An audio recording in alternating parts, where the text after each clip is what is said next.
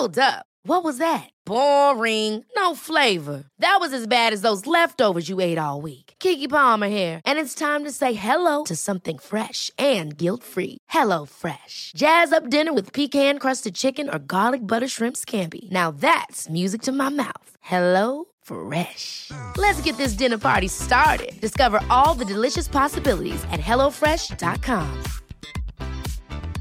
Hiring for your small business? If you're not looking for professionals on LinkedIn, you're looking in the wrong place. That's like looking for your car keys in a fish tank. LinkedIn helps you hire professionals you can't find anywhere else, even those who aren't actively searching for a new job but might be open to the perfect role. In a given month, over 70% of LinkedIn users don't even visit other leading job sites. So start looking in the right place. With LinkedIn, you can hire professionals like a professional. Post your free job on linkedin.com slash achieve today. Wow. Nice. Yeah. What you're hearing are the sounds of people everywhere putting on Bombas socks, underwear, and t-shirts made from absurdly soft materials that feel like plush clouds.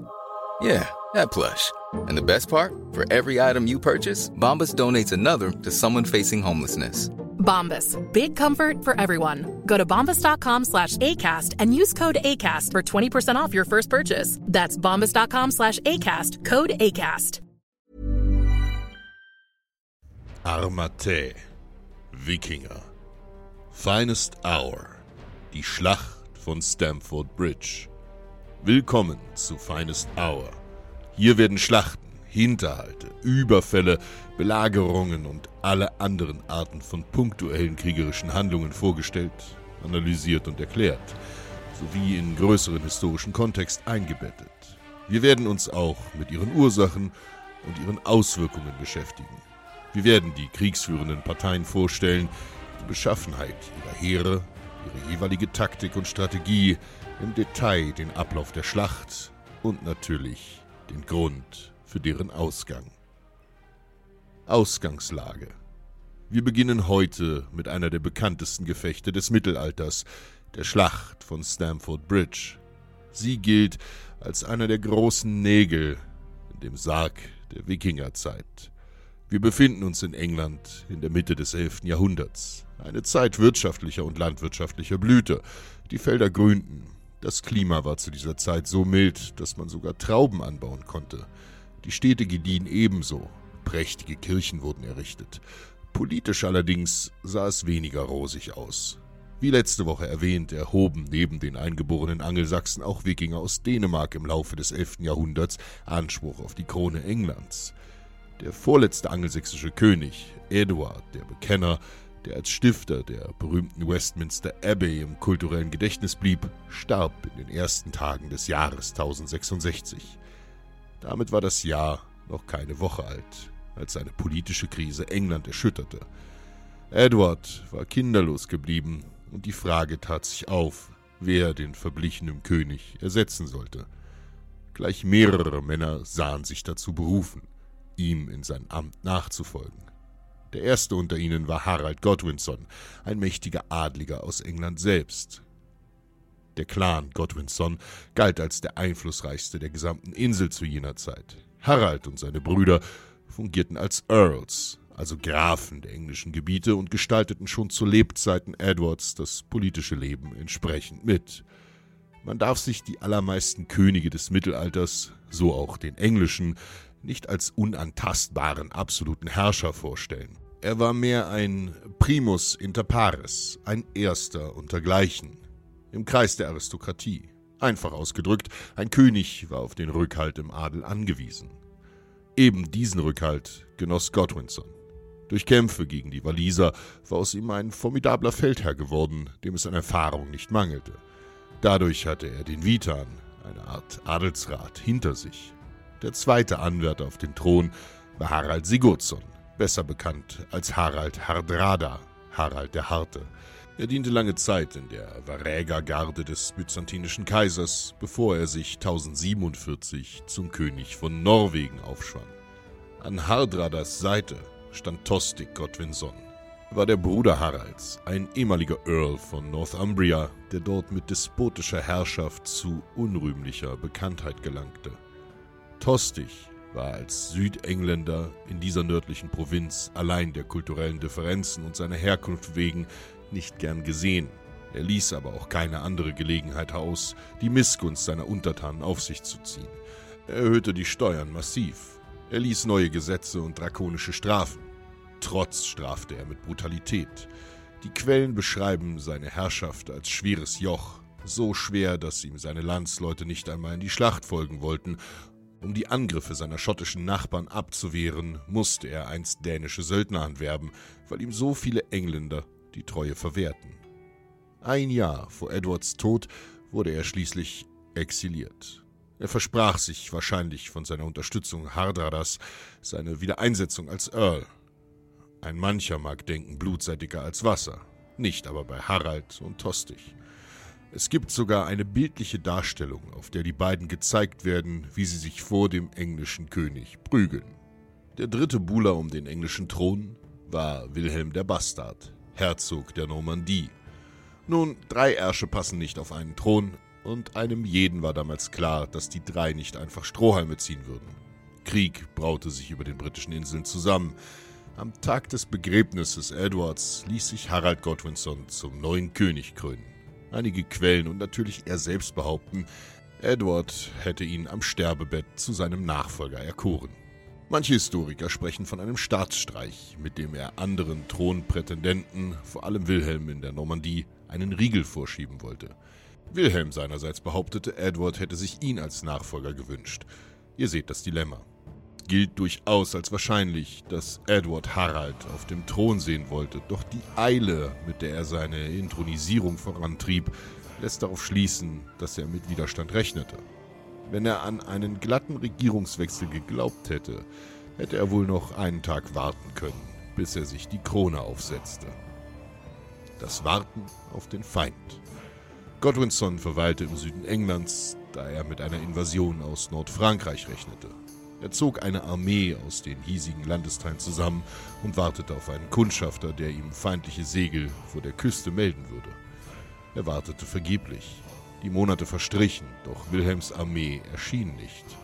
Jeder weiß, dass Frühling und Sommer die Saison des Krieges sind, und auch ein kampferprobter Kommandeur wie Godwinson wusste mit Sicherheit, dass Wilhelm vor dem Winter kommen musste, sonst hätte er das Wetter und die Gezeiten gegen sich. Doch das einzig Spannende, das sich zutrug, war, dass sein Bruderherz Tostig mit einer bis zu 60 Schiffen starken Flotte die englische Küste unsicher machte, bis er von Morcar, dem Earl von Northumbria, eine Niederlage zugefügt bekam und sich vorerst zurückziehen musste. Godwinson harrte indes im Süden aus, bis im September die Zeit der Ernte kam und er notgedrungen sein Heer entlassen musste denn die meisten von ihnen waren natürlich Bauern und mussten das Korn einfahren. Schlussendlich kam nun ein Feind an die Gestade Englands, doch nicht im Süden. Nordosten. Hardrada hatte die trügerische Nordsee durchquert und ein mächtiges Aufgebot an Nordmännern mit an Bord. Harald Hardrada und Tostig tauchten vor der englischen Küste auf und verbündeten ihre Streitkräfte unter Hardradas Banner. Er hatte nicht nur seine eigenen Gefolgsmänner, Männer, die ihm persönlich die Treue geschworen hatten, mit sich geführt, hinter ihm standen Kontingente aus Norwegen, Schotten, Söldner aus Flandern, sogar Soldaten mit nordischen Wurzeln von der Isle of Man. Die Quellen klaffen weit auseinander, was die Stärke seiner Flotte betrifft. Von 200 bis 500, sogar 1000 Schiffen wird man auf jede Zahl stoßen. Dafür gibt es zwei Gründe. Einerseits übertreiben Geschichtsschreiber einfach gern, wenn es um Zahlen geht. Und zweitens wird nicht spezifiziert, wie viele davon Kriegsschiffe waren, die sein Heer transportierten und wie viele Versorgungsschiffe waren, die Vorräte, Waffen, Werkzeuge, Pferde und dergleichen mit sich führten. Die meisten Historiker schätzen die Kriegsflotte auf ungefähr 240 bis 300 Schiffe. Seine Armee wird in den Sagas mit 30.000 Mann angegeben. In Wahrheit ist etwa ein Drittel davon realistischer. Diese landeten im späten September in Yorkshire. Sie überfielen die hiesigen Dörfer, plünderten und brandschatzten. Ein erstes angelsächsisches Heer stellte sich ihnen unter der Führung des bereits erwähnten Earls Morcar und des Earls Edwin bei Fulford nahe der Stadt York entgegen, wurde aber bitter geschlagen. Hadrada nahm York kampflos ein und schlug sein Lager östlich der Stadt bei Stamford Bridge auf. Diesen Ort als Lager und Treffpunkt auszuwählen, war ein kluger Schachzug, denn dort lief eine Vielzahl von Wegen zusammen, antike römische Straßen, natürliche und von Menschen geschaffene Routen. Dort erwartete er von der englischen Bevölkerung die Stellung von Geiseln, eine seit jeher übliche Praxis, damit die englischen Lords die Füße stillhielten.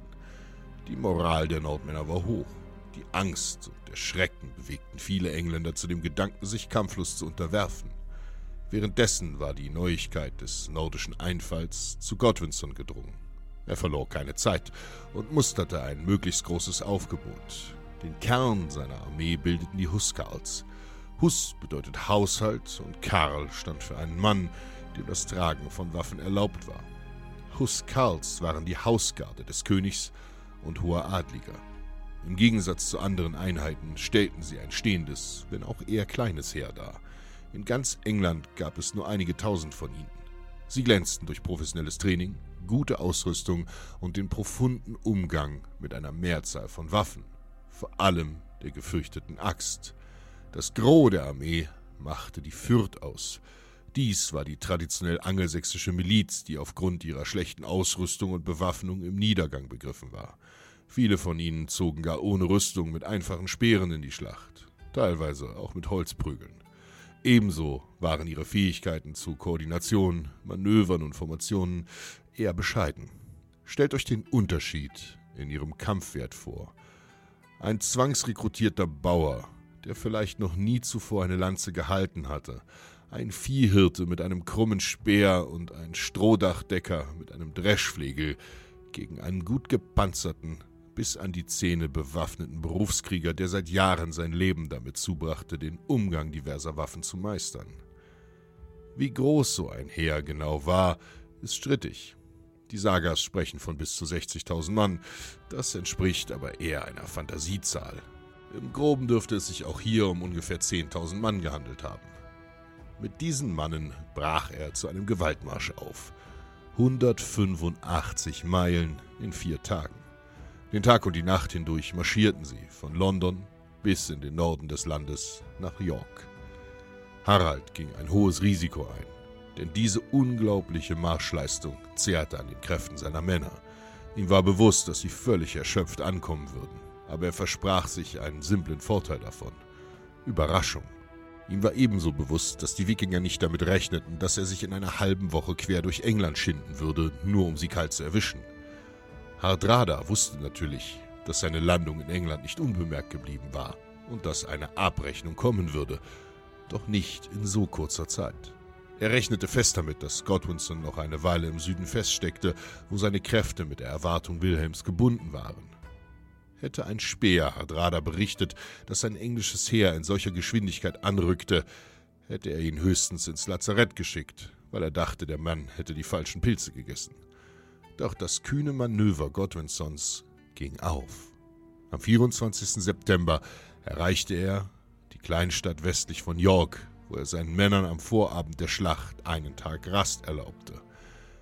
Am Morgen des 25. September 1066 schritt sein Heer an York vorbei, in eine Ebene nahe Stamford Bridge, die als die Battle Flats in die Geschichte eingingen. Die Schlacht Phase 1 Aggressive Verhandlungen Die Wikinger kampierten zum größten Teil östlich eines Flusses namens Derwent, wo sie die Stellung der requirierten Geiseln und Vorräte erwarteten. Ein kleiner Teil von ihnen bewachte das Westufer und ein Kontingent bewachte die Schiffe. Die Armee Hardradas war also zersplittert und keineswegs kampfbereit. Das Wetter an diesem Tag war eine letzte Nachwehe des Spätsommers und damit sehr warm. Also ließen viele der Nordmänner ihre Waffen und Rüstungen einfach auf den Schiffen liegen. Sie erwarteten schließlich eingeschüchterte Bauern mit Händen voller Nahrungsmittel, bestenfalls einen Adligen, der kam, um ihnen die Treue zu schwören und die Stiefel zu lecken. Mit verdutztem Erstaunen mussten sie die schwer bewaffneten und vollgerüsteten Soldaten am Horizont aufblitzen sehen. Die Sagas beschreiben Staubwolken, die das angelsächsische Heer aufwirbelte, und dass Tostig anfangs nicht wusste, ob diese Männer als Feinde kamen oder als Männer in Frieden, die sich als Verbündete anbiederten. Als die Armee sich näherte und immer größer zu werden schien, wurde ihnen klar, dass der König mit seiner Armee gekommen sein musste. Kein Earl könnte allein so eine gewaltige Streitmacht aufbieten. Tostig fragte nach Hadradas Befehl. Dieser ließ drei waghalsige Recken auf den drei schnellsten Pferden losschicken, um die anderen Norweger vor der drohenden Gefahr zu warnen. Vor Beginn der Schlacht ritt ein Gesandter der Engländer den Wikingern entgegen unter einem Banner des Parleys. Tostig und Harald empfingen ihn und hörten seine Offerte. Tostig würde seinen alten Grafentitel und seine Lande wiedererhalten, wenn er die Waffen streckte und dem Zwist mit seinem Bruder ein Ende setzte. Tostig soll erwidert haben, was denn Hadrada erhalten solle für den weiten Weg, den er auf sich nahm. Die Antwort des Boten ging in die Geschichte ein, als ein lakonisches Kleinod brachialer Schlagfertigkeit. Snorri Sturluson zufolge habe er den wuchtigen Wikingerfürsten gemustert und entgegnet sieben Fuß englischer Erde, weil er größer ist als ein gewöhnlicher Mann. Tostig ließ den Mann wissen, dass er Hadrada nicht die Treue brechen würde, und der Abgesandte zog von dannen. Damit waren der Worte bereits genug gewechselt. Phase 2 Eine Brücke, sie zu knechten. Godwinsons Armee wollte den Vorteil des Überraschungsmoments nicht ungenutzt verstreichen lassen und stürmte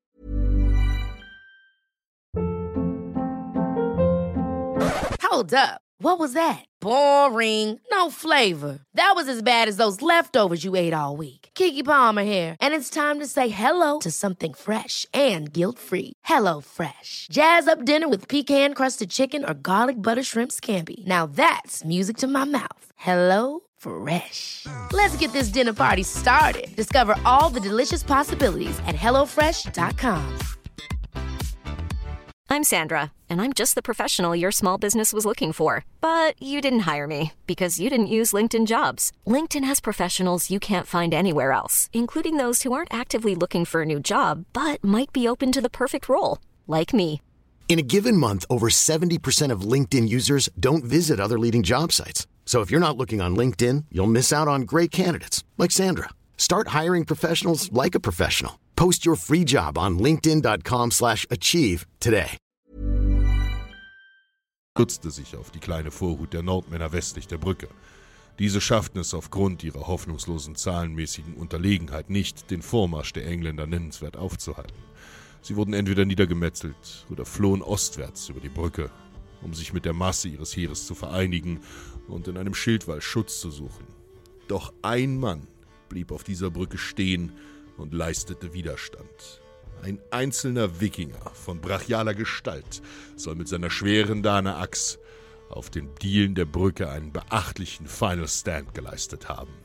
Kurioserweise beschreibt gerade die angelsächsische Chronik, also das Geschichtswerk seiner Widersacher, den heldenhaften Widerstand dieses Mannes. Auf der schmalen Holzbrücke, Steinbrücken waren zu dieser Zeit noch relativ selten, konnten die Angelsachsen ihre zahlenmäßige Überlegenheit nicht ausspielen und mussten sich ihm vielleicht sogar einzeln nähern. Bis zu 40 Männer soll er im Alleingang erschlagen haben, bis einer der Angelsachsen unbemerkt in einem Fass unter die Brücke schwamm und ihn mit einem Speer einen Stich in die Lenden versetzte, der ihn tödlich verwundete. Dieser Mann wird oft als Berserker beschrieben. Der Begriff steht auch heute noch für jemanden in einer schier übermenschlichen Rage, ein Berserker, gelegentlich auch als Wulfetnar, Wolfsmantel bezeichnet, was wörtlich übersetzt so viel wie Bärenfell oder Bärenhemd bedeutet, galten als eine Art Elitekrieger des Nordens, die dafür bekannt und berüchtigt waren, sich mit tollkühner Todesverachtung ins Getümmel in der Schlacht zu stürzen. In den Sagas wird ein Zustand namens Berserkergang beschrieben, in den sich die Männer versetzten, eine Art von Trance, in der sie kaum Schmerzen empfanden, brutale Kraft entwickelten und kaum aufzuhalten waren. Snorri Sturluson beschreibt, wie sie vor der Schlacht kaum zu bändigen waren und die Ränder ihrer Schilde bissen. Ob das alles wahr ist, wird heute diskutiert. Berserker stellen sogar für Wikingerverhältnisse eine schwierig zu erforschende Sache dar. Die Quellen über sie sind rar, das gesicherte Wissen knapp. Der ein oder andere Historiker geht sogar so weit und zweifelt ihre bloße Existenz an. Aber das ist vielleicht etwas zu viel Misstrauen. Fest steht, dass sie als gesellschaftliche Außenseiter galten, was nicht verwundert. Das mussten rohe, brutale Menschen gewesen sein, die ihr Leben nur einer Sache widmeten, der Schlacht. Deshalb mied man sie in der Regel, wenn man sie nicht als schlagkräftige Soldaten im Kampf oder als begehrte Leibwächter anzuhören versuchte. Des Weiteren gaben sie famose Champions ab. Kaum jemand stürzte sich mit so viel Zuversicht in den Kampf wie diese Männer, denn sie schienen den Tod eher zu begrüßen als zu fürchten. In der nordischen Religion galt es als ehrenvoll und erstrebenswert, den Tod auf dem Schlachtfeld zu finden, um in Valhall, der Tafel der Götter, zu speisen.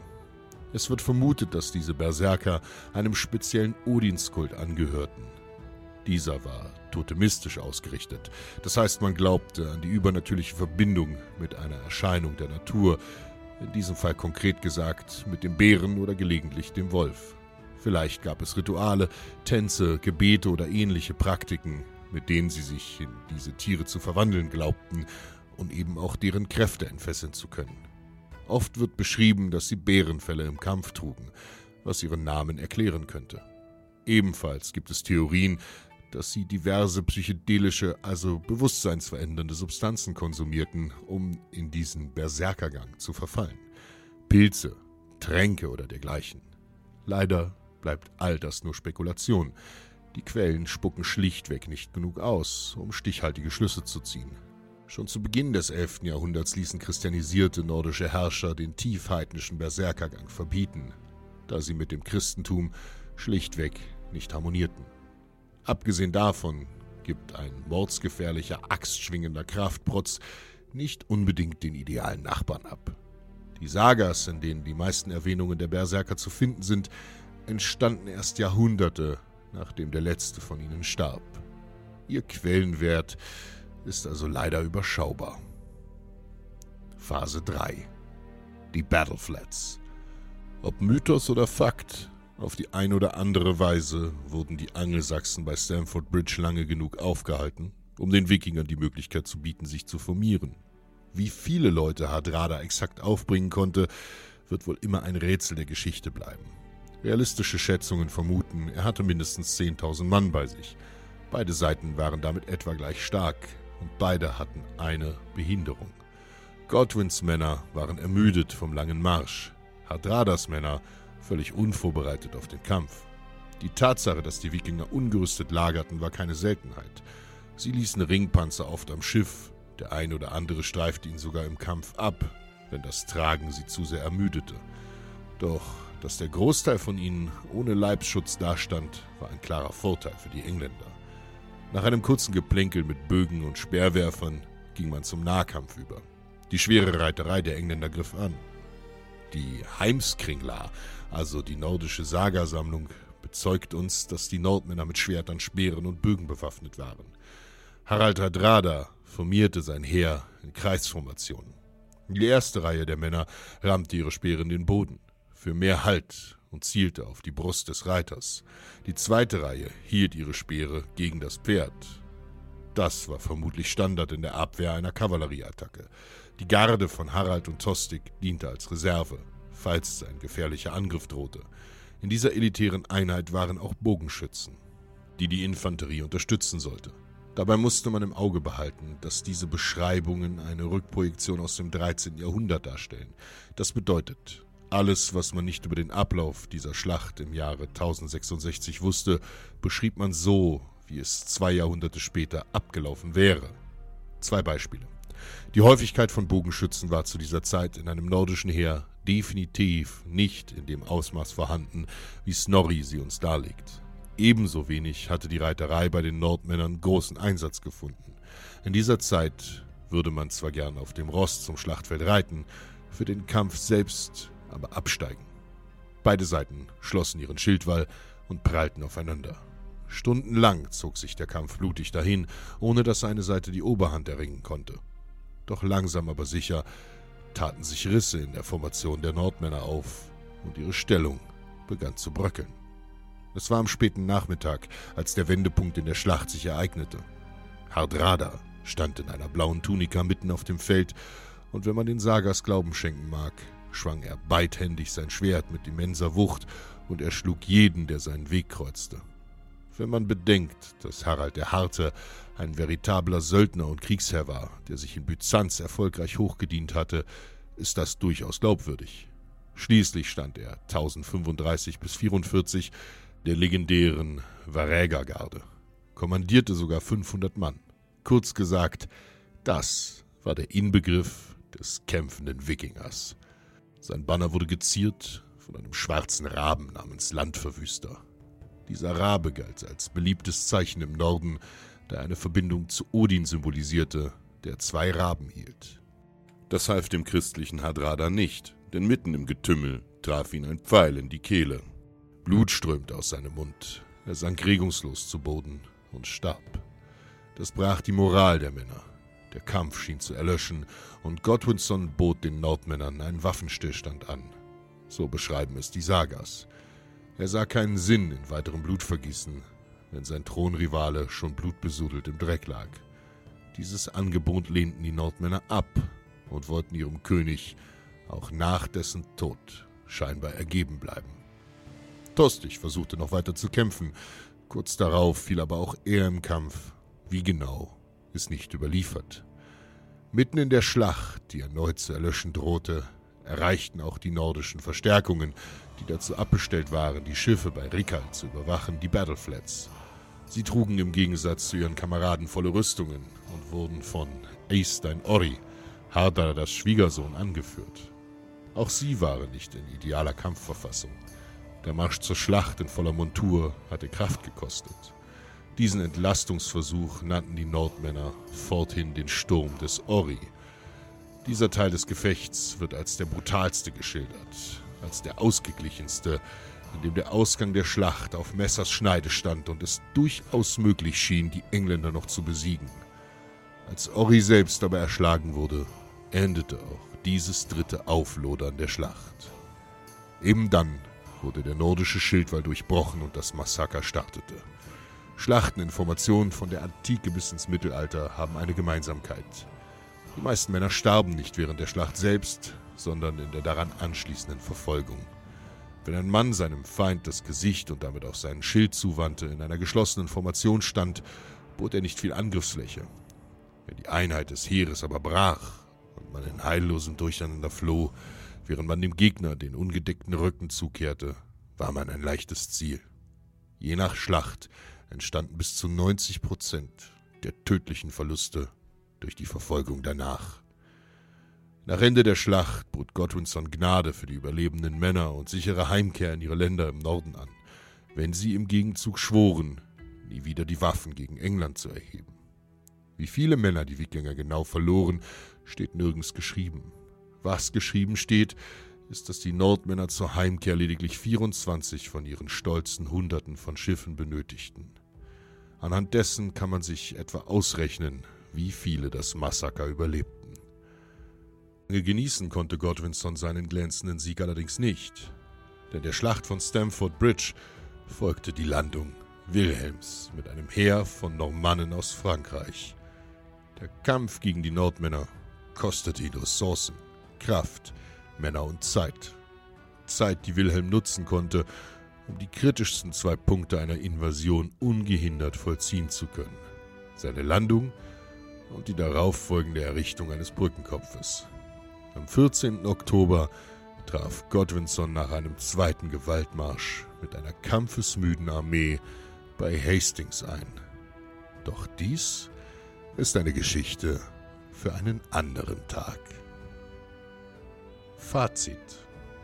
Obwohl Hardrada, der in einigen Quellen als weit über zwei Meter großer Hühne dargestellt wird, zweifellos einer der besten militärischen Kommandeure Europas zu seinen Lebzeiten war, konnte Godwinson das Element der Überraschung so geschickt nutzen, dass er ein gefährliches, trainiertes Wikingerheer mit guter Moral eiskalt erwischte. Harald Hardradas kritischer Fehler bestand schlichtweg darin, dass er nach einem ersten fulminanten Zerschlagen eines angelsächsischen Heeres mit einer gewissen Ruhepause rechnete. Dass ein Heer direkt wieder vor seiner Nase stehen würde, und zwar eins, das gerade einen abartig langen Gewaltmarsch hinter sich gebracht hatte, schien ihm als Absurdität. Kurz zusammengefasst, er unterschätzte seinen Gegner und was dieser bereit war auf sich zu nehmen, um sich einen Vorteil zu verschaffen. Gerade das Fehlen von Rüstungen trug zur Niederlage der Wikinger nicht unwesentlich bei. Selbst bei Haradra selbst streiten sich die Quellen, ob er einen knielangen Ringpanzer namens Emma trug oder wirklich in blanker Tunika kämpfte.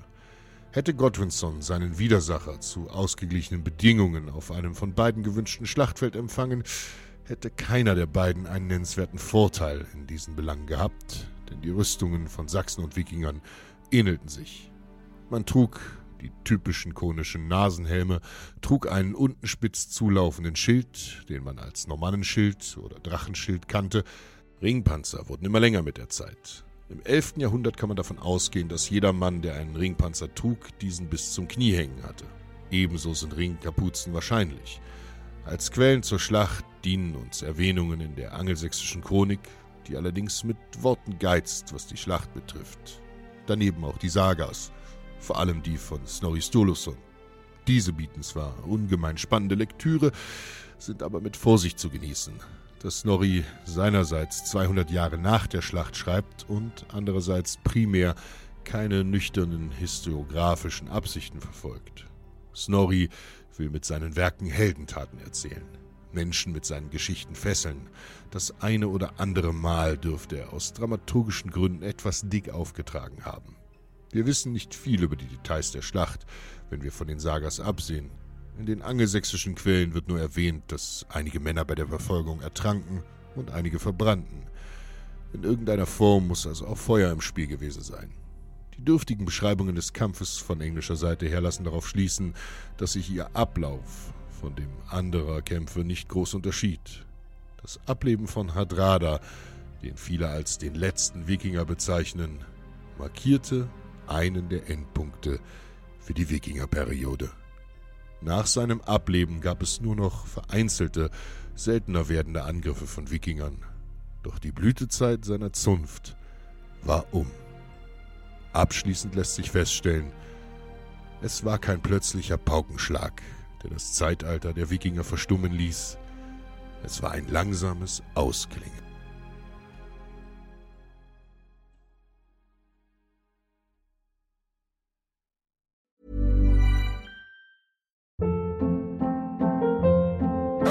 Hold up. What was that? Boring. No flavor. That was as bad as those leftovers you ate all week. Kiki Palmer here, and it's time to say hello to something fresh and guilt-free. Hello Fresh. Jazz up dinner with pecan-crusted chicken or garlic butter shrimp scampi. Now that's music to my mouth. Hello Fresh. Let's get this dinner party started. Discover all the delicious possibilities at hellofresh.com.